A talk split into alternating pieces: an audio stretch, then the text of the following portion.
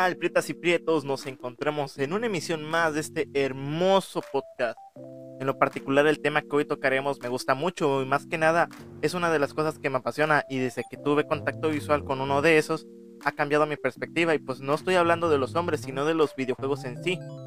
Realmente como iniciamos en este mundo virtual es algo que me pone nostálgico y a través de un control se han vivido cosas inimaginables. Ese olor a neftalina viene desde mis consolas viejas. Por eso estoy emocionado y feliz de grabar este tema. Yo sé que se han vivido grandes anécdotas en este hobby que compartimos, al igual que leyendas, mitos y rituales hacia lo satánico. Imagínate tu PlayStation 2 con una estrella satánica ahí. Puta madre. Aparece Cthulhu. Pero bueno, si ustedes creen que yo soy nada más un mentiroso al micrófono, pues está bien, pero yo les lanzo varias preguntas a ver si ninguno me los niega. ¿Quién no invitó a sus amigos a jugar una tarde con su Xbox 360? ¿Quién no rentó un juego de a dos o uno que tuviera uno de los compañeros para llevarlo a la casa a jugar con quien tuviera la dichosa consola del momento? ¿Y quién no se hizo pendejo para pasar el control a su hermano menor? A ver, ¿quién? Si ninguna de esas preguntas te llegaron, pues yo, yo al chile me voy a rapar. Pero bueno, Hoy compartiremos esas anécdotas de nuestro pasado de videojugador, traducido al English como gamer. Y pues para esta emisión y compartir todos los que les dije, no estaré solo, sino que me acompaña el Salvador del pueblo, el Salvador del mundo, de la iglesia, Jesús el desenfocado. Recíbanlo con un fuerte aplauso. ¿Qué onda chicos? Aquí un gusto de acompañarlos una vez más qué bueno que nos honras con tu presencia. Espero que pues te la estés pasando chido en este rato de charla entre amigos y pues vamos a compartir nuestro hobby que tanto nos gusta. Y pues vayamos al grano. Para entrar en el ambiente hot y ponernos chidos, así como empaparnos al olor a viejo, hay que ir atrás. Vamos a recapitular cuál fue nuestra primera vez, nuestro primer contacto así en este mundillo que cómo te enteraste de los videojuegos, así de por tu parte. Porque pues por mí, personalmente yo no pude tener una consola en, en aquellos tiempos, sino que yo me enteré referente a este juego, a, estos, a este hobby, mediante los programas de Cybernet y de revistas como la de Gamers o la de Xbox. ¿Tú cómo fue tu primer acercamiento a esto? En mi caso, el primer acercamiento, creo que ya ahora sí que tratando de ir un poquito a, ahora sí que como dices tú, a las épocas viejas, a llenarnos de polvo y a oler a neftalina como viejito, creo que, creo que el, punto en el que yo habría conocido esto sería la primera vez que viajé a, ahora sí que a una ciudad en la que hubiese tiendas de videojuegos. Eh, en aquellos tiempos las consolas que estaban, digámoslo así, de, de, momento, era el GameCube, estaba de moda pues las primeras generaciones de PlayStation y pues bueno, veía incluso las generaciones anteriores a ellas, que estaba creo que el Super Nintendo o el, Nintendo 64. El asunto es que había consolas. Y pues mi primer acercamiento más que con un juego, en este caso fue con una revista. No recuerdo realmente el nombre de la revista, pero sí me acuerdo que metían muchas cosas de trucos o cosas así y pues trataban como que ya sabes metían guías de videojuegos porque antes pues no tenías forma de saber qué pasaba si no consultabas una guía o consultabas al primo o al vecino o a la persona ya sabes al azar cualquier persona de con experiencia un poquito en esos temas fíjate que cuando a mí me tocó ver esas revistas como que yo me ilusionaba tomando un control y jugando ese juego porque las imágenes no sé, era un enamoramiento visual. No sabías de qué trataba, pero tú te imaginabas como o sea, tomando el control y ver de qué se trataba. Como que esa era la nostalgia más que nada para vender. Y sí, o sea, al menos yo recuerdo, mira, como tú dices, esa nostalgia o esas ganas de sentirte detrás del mando y estar jugando ese juego, no sé por qué, pero en aquellos tiempos, ya sea la carátula o la imagen que te ponían en, el, en la revista, como que te compraba muy rápido, o sea, como decías, eso se ve chingón, quiero jugarlo, quiero ver cómo es realmente, y sin ni siquiera saber de, de, qué, de qué presa era, sin ni siquiera saber este, quién era el personaje. O sea, era bonito esos tiempos en el que te enamorabas del juego por lo que te podías, por lo que tú podías ver. Y no era como que, ah, ah no, este juego es de Ubisoft, ah, no, este juego por ser Ubisoft va a estar lleno de bugs, ah, no, este juego es de EA, ah, no, este juego no, porque pues tiene microtransacciones, ah, no, este juego, este juego, este juego, porque ya sabes, a día de hoy, más que videojuegos, a veces tenemos empresas de videojuegos y pues ahí se pierde una parte de, esa experiencia de aventarte a, a ver qué onda, qué juegos hay, o en este caso, simplemente agarrar el juego que quieras y empezar a jugar. No sé, o sea, como que extraño esa cierta nostalgia de esa, esa primera interacción con los juegos. ¿Mande? Como que cierta inocencia que tenías, de que no juzgabas tanto por la portada, sino que por lo que te mostraban. Yo- Exacto, esa misma nostalgia que muchos dicen de no juzgues por una portada. Bueno, pues en el caso de los videojuegos, más que jugas, juzgar por la portada, a veces a día de hoy juzgamos más por las reseñas, por la cantidad de personas que hablan del juego. Y no digo que hace años no existieran esas personas, claro que existían, pero lo escribían en hojas de papel, lo escribían en tinta. Y pues no todas las personas comprábamos semanalmente o mensualmente pues esa revista. Así que el hecho de que llegase, digámoslo así, tu papá o algún amigo familiar que te trajera un juego nuevo que tú no sabías de qué trataba, era un simplemente lo voy a jugar y ya. No me importa realmente si este juego es de la compañía que yo siempre juego, no me importa si es o no es continuación del juego que siempre juego, simplemente quiero jugar. Yo no sé si a ti te pasó que veías en la tele, ya seas el programa de Cybernet o de Nintendo Manía, creo que es Club Nintendo, ¿no? Pero yo anotaba, o sea, el nombre del juego para recordarlo y tratar de jugarlo. O, y si se me pasaba, tenía que volver a esperar esa repetición del programa para anotar, ahora sí, el nombre del juego. Sí me pasaba, y de hecho te digo, yo también pasaba cuando iba a las tiendas de revistas, o en este caso a las tiendas de videojuegos, las que aquellos tiempos existían, no había como tal un Game Center, no había eso, de hecho no, no tenían nombres específicos, no, no recuerdo realmente el nombre de esa tienda, Tenías Solo que ir a Soriana, en- Gigante o Yachedraui a ver si estaba. creo que sí, de hecho te digo, esas, esas eran como espacios chiquitos, o sea, como que no había demasiado información sobre X o Y juegos, simplemente digo, llegabas y ya. Pero sí, yo te digo, recuerdo esas revistas y pues lo que hacía era pues simplemente ojear. Y si me gustaba algo, digamos, de esa revista, o tenía que llevar una libretita, o tenía que simplemente tener buena memoria y llegar a casa a anotarlo para decir, este juego lo quiero. No sé cómo conseguirlo, pero lo quiero. Y así fue como empecé, te digo, a conseguir juegos simplemente. Y como dices tú, la primera interacción real con un videojuego, al menos yo, pues, fue de esa forma. Este, aventándome a leer esas revistas o consultando lo poquito que podías encontrar y decir el día de mañana, yo quiero esta consola o yo quiero jugar en esta consola, yo quiero jugar esto, yo quiero esto. O sea, ya sabías, ahora sí, ir construyendo poco a poquito lo que era tu conocimiento de este tema. Tu setup de aquellos años, ¿no? Tu. Exacto, tu setup de aquellos años. O sea, era lo chido, al menos yo, te digo, en cuestión de videojuegos, creo que así fue. Este, leyendo, encontrando primero los juegos. Y te digo, tampoco eran como que muchos juegos que te digo que viniesen ahí. A veces, ya ves esas tiendas, bueno, ese cacho, en ese caso, pero no siempre. Este, las revistas que incluían esos temas no eran solamente videojuegos, a veces eran de computadoras, tecnología. Porque ya sabes, mezclaban muchos asuntos ahí nuevo. Y bueno, así hacían esas cosas. hasta anime me metían ahí. Pero era como que traían pocos, como que los más vendidos allá de Gringolandia, porque no, obviamente algunos juegos no llegaron acá. Nada más veíamos prácticamente en las estanterías como que cinco Halos y un juego de Disney. Y ya. Exacto, o sea, yo al menos sí me tocó ver muy pocos juegos, si te digo, pero los poquitos que encontraba simplemente por hecho de tener un- una serie de colores, bonitos colores que te llamaban la atención, pues terminaban siendo, ya sabes, de los que llegabas, anotabas y en algún momento querías buscar. Y pues te digo, fue durante la época en la que estuvo pues todavía el PlayStation 1 y estaba en aquellas consolas.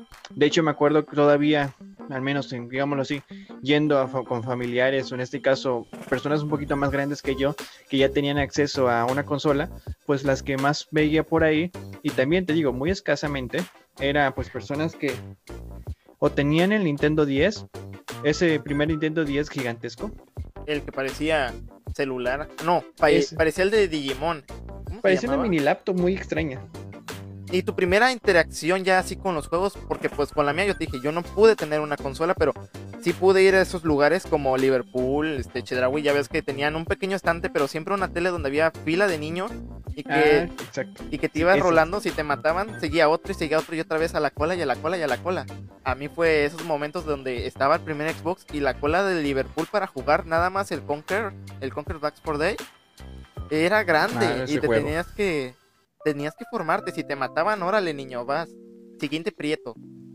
Es que sí, o sea, eh, al menos en mi caso, creo que si nos vayamos eso de, como tú dices, tu primer acercamiento ya en cuestión de jugar, jugar, o sea, tal vez no tu primera consola, pero sí tu primer acercamiento con videojuegos, fue, te digo, las maquinitas, en las maquinitas que luego ponían en las tiendas de las esquinas.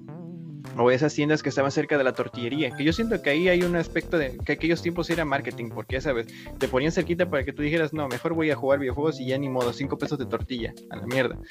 Bueno, el asunto es que yo, mi primer acercamiento fue con eso. Y sí, como dices tú, o sea, había una gran fila de personas porque normalmente lo que ponían en esos juegos era pues videojuegos de pelea. Y creo que por eso es que a día de hoy sigue siendo uno de mis géneros favoritos en los juegos de pelea. Y no es que yo haya conocido juegos, digámoslo así, que yo dijera, no, este juego es este nombres. Realmente no sabías cómo es que supiera nombres, simplemente era era el videojuego que me gustaba y lo jugaba.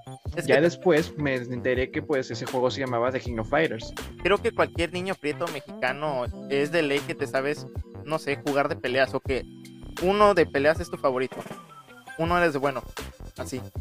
Me acuerdo Y también sí. que había este, esos mitos en las maquinitas que si tú ibas eras marihuano, que si tú ibas eras vándalo. Como que con esos mitos de las mamás que te retenían para que no fueras a participar en esos grupos. Exacto, o sea, porque por mucho decían de no, es que es que es de marihuano, mamá, si supieras que a día de hoy los marihuanos no son los borrachos, los marihuanos de hecho van muy felices, pero no, o sea, eh, como dices tú, este era como que muy mal visto en aquellos tiempos el niño que jugaba videojuegos. Y a día de hoy sigue teniendo como que cierto tabú con esas personas, aunque ya es muy extraño porque pues a día de hoy quien no juega videojuegos, hasta la jefecita, ya sabes, anda jugando ahí su Candy Crush y si ya no es Candy Crush está jugando algo, pero ya muchas personas se han integrado a este mundo porque lo han hecho muy accesible. El papá de un amigo que- que es ingeniero juega Minecraft. Sí, o sea, muchas personas han incluido a este sector porque pues se ha vuelto demasiado accesible. Ya no solamente juegos, este, de hecho nunca hubo realmente juegos que simplemente fueran enfocados a un público. Siempre cualquier persona que hubiera tenido ganas de jugar pudo jugar, pero pues siempre existió ese, ese estigma de que no, la gente que va a jugar ahí pierde su tiempo, etcétera. No, de hecho hay personas que a día de hoy ganan dinero jugando videojuegos. Y tú dijiste, jefa, que no iba a lograr nada con el Yori. Pero fíjate que también como que ha cambiado. Porque bueno, aquí en mi ciudad había en el, en el centro, pues ya ves que es un mercado grande, ¿no? Había Ajá. como un local, pero que eran tres locales juntos de puros, de pura arcade. O sea, era pura arcade. Y tú pasabas por ahí y olía, pues sinceramente olía mota, cigarro, cerveza. Hasta dicen Sí. que hacían cosas indebidas ahí, pero, o sea, el ambiente y la red estaban chidas ponías un peso y el que sigue, no, yo me pongo, yo me centro. Y ahí se armaban las retas. Pero ya se fue perdiendo poco a poco esa, esa esencia. No sé si porque ya todos obtuvieron una consola casera o porque crecieron. O ya los marihuanos pues están en rehabilitación, ¿no? o se murieron de sobredosis, cualquiera de las dos es una opción. Pero lo que tú dices es cierto, o sea, si se fue perdiendo eso fue o porque cada vez fue más fácil poner una consola en casa o porque pues, pues ahora sí que nació algo llamado online. Mm, Eso También eso. De hecho, mira, mi última experiencia, digámoslo así, de eso de, de meterte en una fila y pues ver cómo vas pues partiendo de la madre a todos los que vayan pasando, la tuve en una convención de que hablaba de videojuegos y así. Fue una convención que se llevó creo que en Guadalajara y ahí fue cuando pues tuve la oportunidad una vez más de este meterme a una una, una lista, en este caso no una lista, sino una torre de personas reales que estaban jugando pues un versus de Mortal Kombat 11. No, Mortal Kombat 10, Mortal Kombat 10. Y pues otra vez reviví esos viejos tiempos de lo genial que se veía, pues tú quedarte hasta ahí durante todas las veces que pasaban y pasaban y pasaban y pasaban. Y por más que venían más y más y más, tú seguías ahí jugando, ya sabes, picando las teclitas. Y la neta estuvo chido porque, no sé, al menos tardaron en derrotarme, pero aunque perdí, se sintió chido poder decirle al vato gracias, o sea, o- o gracias, gracias por partirme la madre. Me recordaste culiaste, buenos pero me caes bien. Exacto, o sea, es lo, chido. Al menos yo, pues digo, extraño esas sensaciones porque o los vivías aquellos tiempos en las maquinitas, o pues imaginemos que tuviste la suerte de tener dos controles de X consola y pues invitabas, o cada vez que había reuniones familiares, tenías muchos primos o familiares y les decías, no vamos a ponernos a jugar. O sea, esas experiencias se me fueron perdiendo porque primero ya todos tenían, tienen acceso a una consola en casa. Ya es raro que, ya sabes, que el primo que tiene consola No venga a veces a jugar aquí, a tu casa. En este caso, ya aquí viene el, no, mejor nos jugamos por internet. Y pues ha ido perdiendo mucho eso. Fíjate que yo la última vez que pude tener un enfrentamiento así de caballeros, así de prieto contra prieto, fue este cuando yo tenía 8 años o creo que ya iba entrando a la secundaria. El chiste es que fui a ese localito y pues yo la verdad nunca me gustó hacer fila porque yo perdía mucho tiempo. Mi mamá y mi papá eran como que muy desesperados en ese tiempo de ir a comprar, ¿no? Y pues también tenían un poco de desconfianza de dejarme solo ahí en ese lugar. Porque la verdad sí, sí era de mala muerte. Siempre, no sé, pues no me gustaba echar mucho la reta porque sí, a cada rato me andaban culeando. Y pues dije, mi inversión de un peso se va a ir en un, en un solo juego. No, no vale la pena retar a alguien. Y pues busqué la maquinita que estaba más solitaria y pues gracias a Dios era una de Kino Fighters. Y pues yo estaba feliz. Sino que se acerca ahora sí un señor, un señor marihuano. Haz de cuenta que Don Ramón Región 4. Madre. Y ya viene y me pone el peso enfrente de la pantalla. Y dije, chale, este viene a hacer retas. Ya ves que esa era la señal, ¿no? Así de Eh, la señal era o la fichita o sacaba un peso. un Y peso. lo Ah, ponía y era como que ya valió madre. ya valió madre. Era una cachetada con guante blanco. Exacto. Y ya entonces pone su peso y dije, chin, ya, la mete. Y pues veo que pues es bueno, era, era muy bueno Don Ramón, ¿no? Moviéndole a los botones de la palanca. Ya parecía trailer, metiéndole cuarta primera, cuarta segunda. Y entonces que yo me desespero porque ya nada más me quedaba pues un personaje, el Billy. Y que le empiezo a mover, zas, zas, zas, zas, zas, zas, aplastar botones. Y que lo saco yo. Órale, Don Ramón. Bueno, que muy vergas, papi. Así. Y ya cuando veo que saca otros dos pesos, otros dos pesos, y yo de, eso no me lo esperaba, puto. que el revancha, Joto.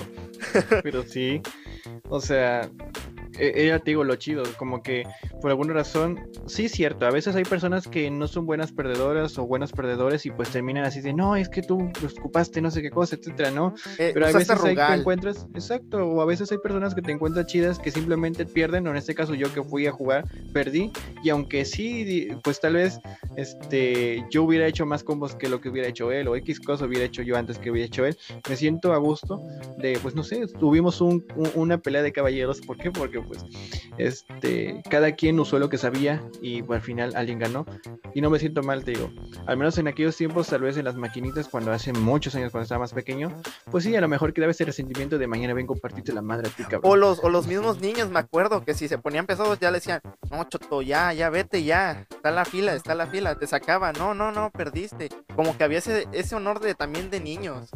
Pero Sí. bueno, hay que pasar así a lo, a lo que ruge, Chencha. ¿Cuál fue tu primera, ahora sí, tu primera consola? Pues ya viendo ahora sí a lo que dices de primera consola, aquí tendría muchas cosas o debatir muchas cosas.